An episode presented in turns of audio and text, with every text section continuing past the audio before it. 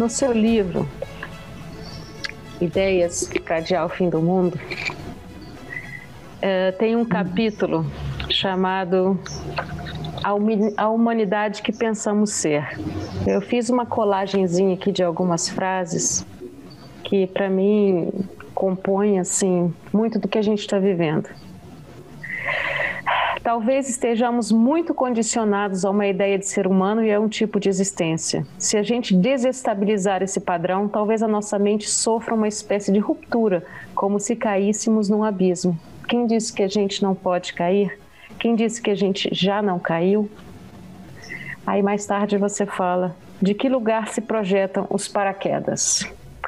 Uh, e aí você fala mais tarde no lugar do sonho. Não esse sonho que a gente fala comumente, mas um, uma espécie de visão que a gente possa desenvolver.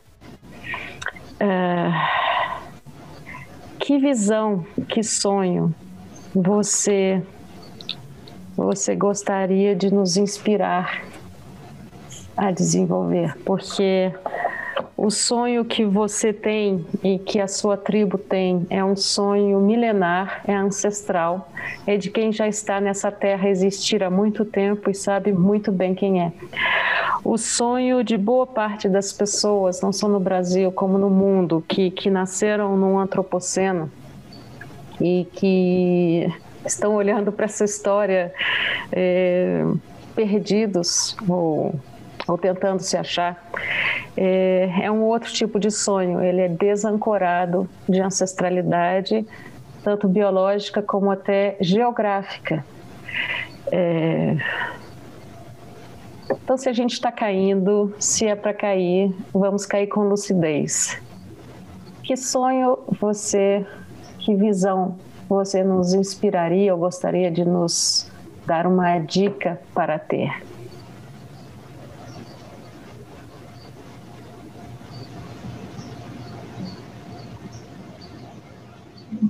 Desde que esse, esse livrinho Ideias para o Fim do Mundo começou a circular, inicialmente aqui no Brasil, mas depois em, outras, em outros lugares, em outras línguas, depois traduzido para outras línguas, é, eu tenho sido é, perguntado é, por diferentes interlocutores sobre um possível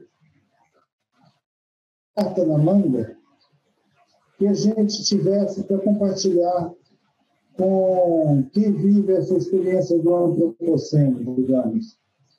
E eu fiquei observando essa, essas perguntas que vinham para mim e no começo eu me senti estimulado a avançar um pouco mais as questões que estavam no mundo e na atividade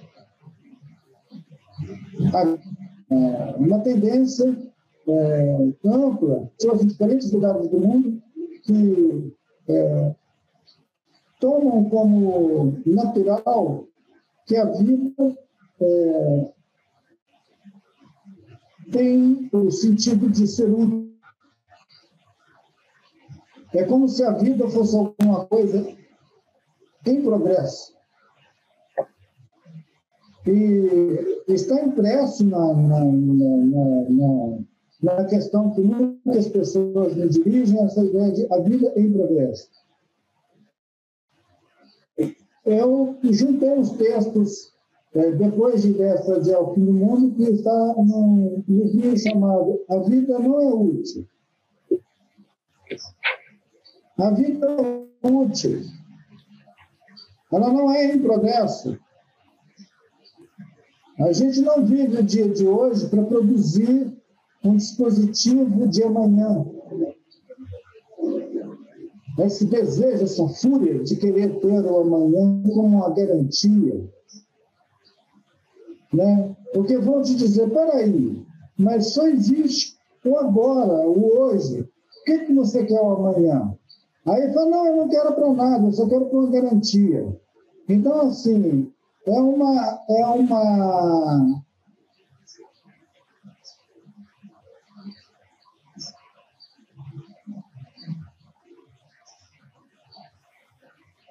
angústia.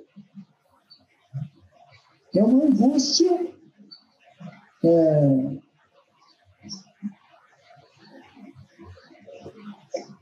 de ter certeza sobre amanhã, sobre a ideia de futuro.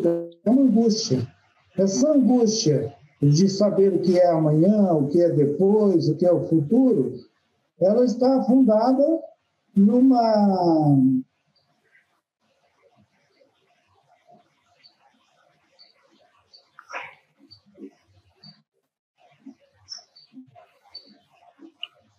numa perda, de certa maneira, é, da experiência ou da memória da experiência de nós já termos existido sem a angústia do tempo, sem essa angústia sem de ter certeza sobre o amanhã. Eu tive uma conversa uma vez com o Pedro Cesarino é, para a Bienal de São Paulo, na Bienal das Artes, e no encontro é, eu tinha feito referência a um tempo do mito.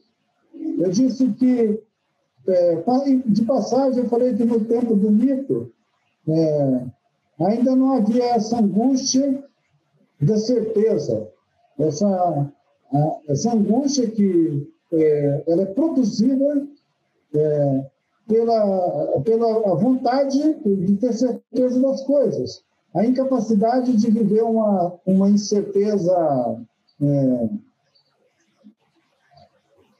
viva que, aliás, foi o, o, o tema da Bienal. Incerteza viva. Foi o tema dessa Bienal de 2018, 2019, sei lá. Mas o assunto era isso, incerteza viva. As obras de arte, as instalações, as intervenções, todas tocavam na questão da incerteza viva. É, a incerteza viva é essa possibilidade de aqui e agora. Isso está, é viver a incerteza. A ideia dos paraquedas, da queda e dos paraquedas coloridos, é radicalizar a experiência da vida. É ter coragem de ser radicalmente vivo.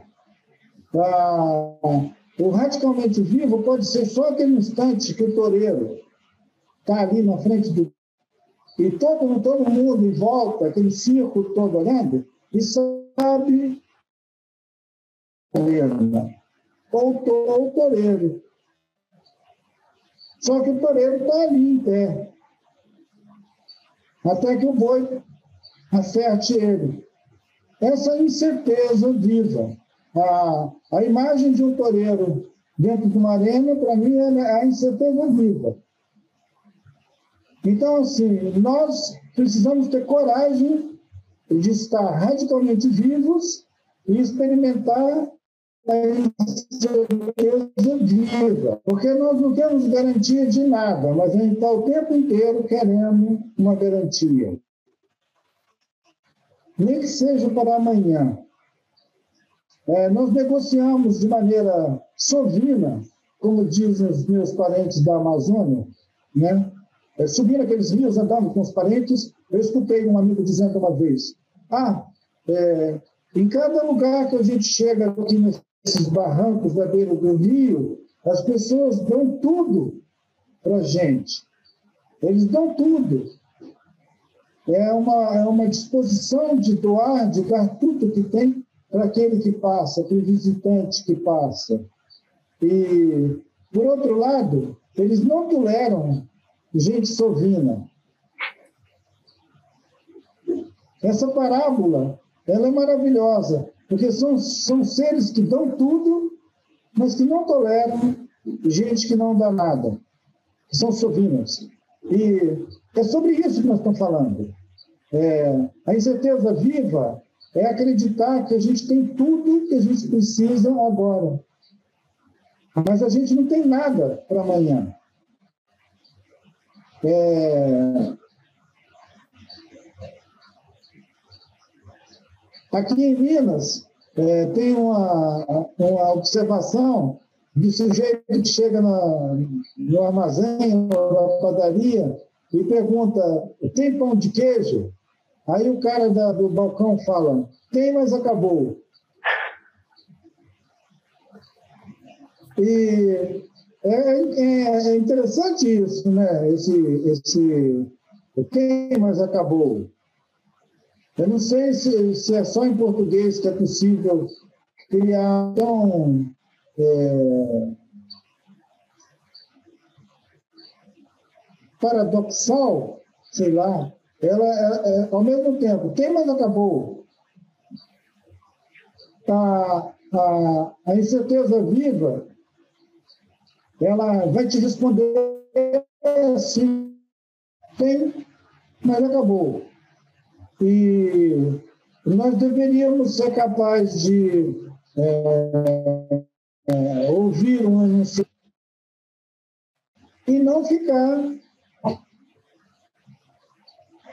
Se, esse, se, esse, se essa resposta tem, mas acabou, disparar uma dor no coração, uma angústia, é porque a gente não aceita de jeito nenhum a experiência de viver uma incerteza viva. Quer dizer, a gente não teria coragem de entrar na arena com o touro. Na arena com o touro é com os outros, o toureiro, que aliás foi feito para morrer toureiro foi feito para morrer. Então, não tem problema, o toureiro vai. Agora, eu quero ver se você apontar o dedo para aquela multidão que está lá em cima e falar: vem, desce um de vocês aqui. Mas está todo mundo pagando ingresso para ver o toureiro morrer, né?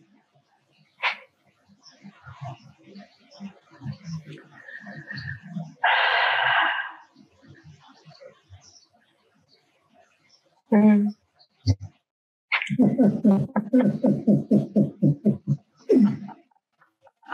Eita, nós estamos vivendo no mundo inteiro, independente de você estar no Afeganistão ou no Paraguai, nós estamos vivendo uma espécie de suspensão é, em alguma época nós compartilhamos sobre ah, uma possibilidade de um mundo em expansão. O mundo não tem mais essa plasticidade, ele não tem mais esse sentido de expandir. O mundo está encolhendo. Eu acho que o mundo está virando uma pequena bolinha. Apesar dos negacionistas dizer que a Terra é plana, só na cabeça deles que a Terra virando uma bolinha de gude, uma birosca.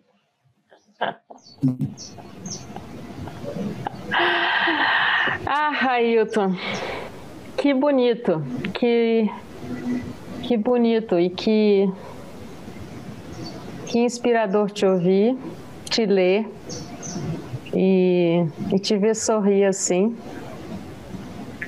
É... é, eu, eu, eu, eu, é, eu acho que se, se nós vivemos uma incerteza é, viva, se a experiência de uma incerteza viva, a gente deveria experimentar tudo quanto é sentimento é, humano, né, todos esses sentimentos que nos, que nos afetam, sem, é, sem edição.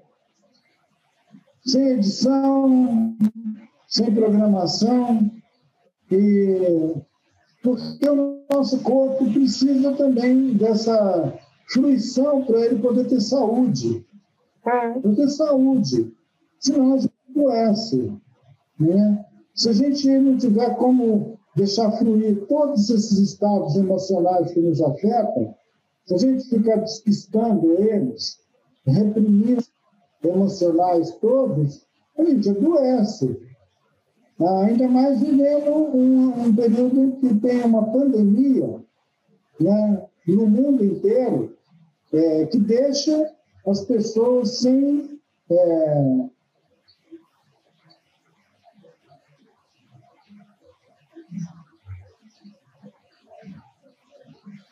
sem os seus costumeiros deslocamentos para visitar uns aos outros, para visitar o pai, a mãe, o filho, o neto, os amigos, o namorado.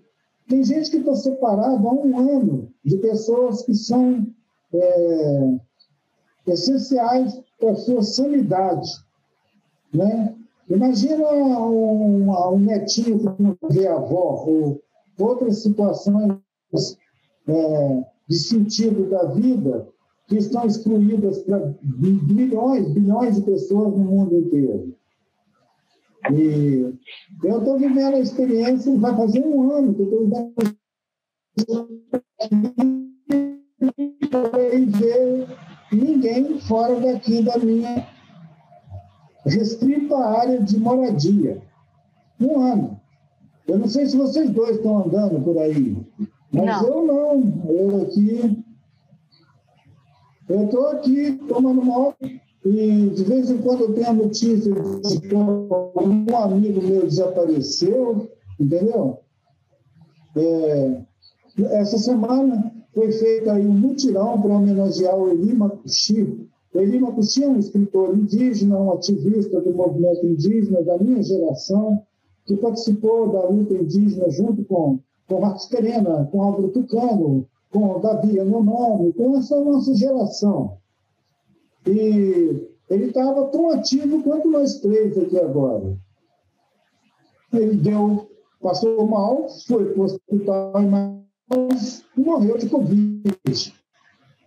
Quer dizer, essa ideia de uma pessoa está circulando por aí, sai do ar e te avisam que ele morreu, é um evento muito estranho. Né? É, eventos desse tipo eram é, é observados em guerra, né? É, situação de guerra uma pessoa podia desaparecer de uma hora para outra. Mas nós estamos vivendo essa experiência no mundo inteiro e, por enquanto, a gente não está em guerra contra ninguém. Então, de certa maneira, nós estamos vivendo uma guerra contra nós mesmos.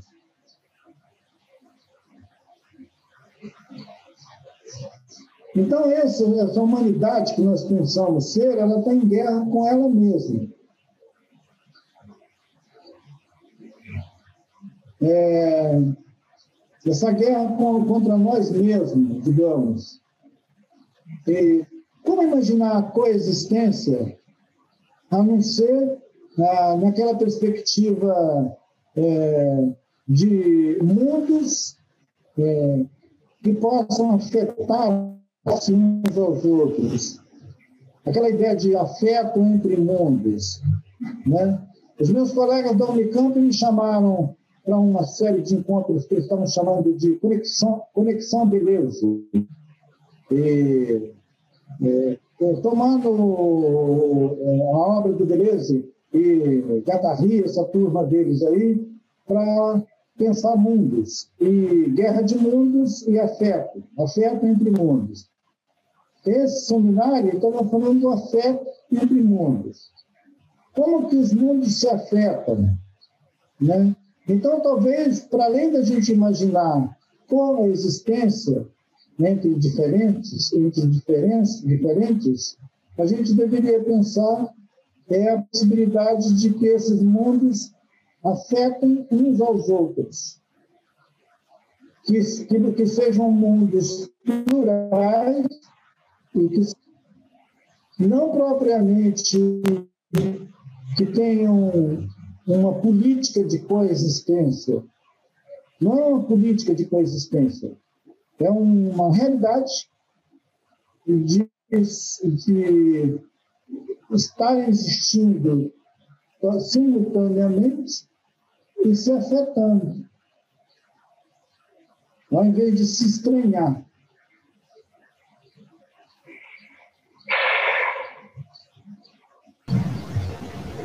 Ailton, muito obrigada pela sua presença, pelas por você partilhar reflexões, vivências, por isso é a sua história de vida, história de, de afetos. Eu te agradeço pela sua pela sua presença aqui na nossa nessa rodada de entrevistas. É, agradeço muito, muito, muito, muito. Não sei se o Marcos Linhares quer fazer alguma pergunta, alguma coisa. Está contigo, Marcos. É, só agradecer ao Ailton e suas experiências muito nos inspiram, nos honram para o projeto. E dizer a você, Ailton, que nós deveremos lançar o livro. A gente vai fazer agora o, a, o anúncio da, do pré-lançamento do livro. O livro deve ser lançado oficialmente no dia 22 de abril, que é um dia muito interessante, que é o Dia da Terra. Então, eu acho que combina demais com o que você acabou de dizer. Eu não acredito em coincidências, eu acredito que tudo, de certa forma, está tudo ligado. E a sua fala veio contribuir de maneira muito importante para esse primeiro volume do nosso livro do, do Mosaico do Negacionismo. Muito obrigado, muita sorte, muita luz em sua caminhada. E estamos aqui à sua disposição também para o que você precisar. É, precisar de, da gente, modestamente você ganhou mais dois, adesão de mais dois pequeninos seres que colocam à sua disposição nessa caminhada. Bom dia para vocês. Olá, tudo bem? Espero que tenham gostado da entrevista e na semana que vem teremos mais um tema abordado por um de nossos entrevistados. Aguardo vocês.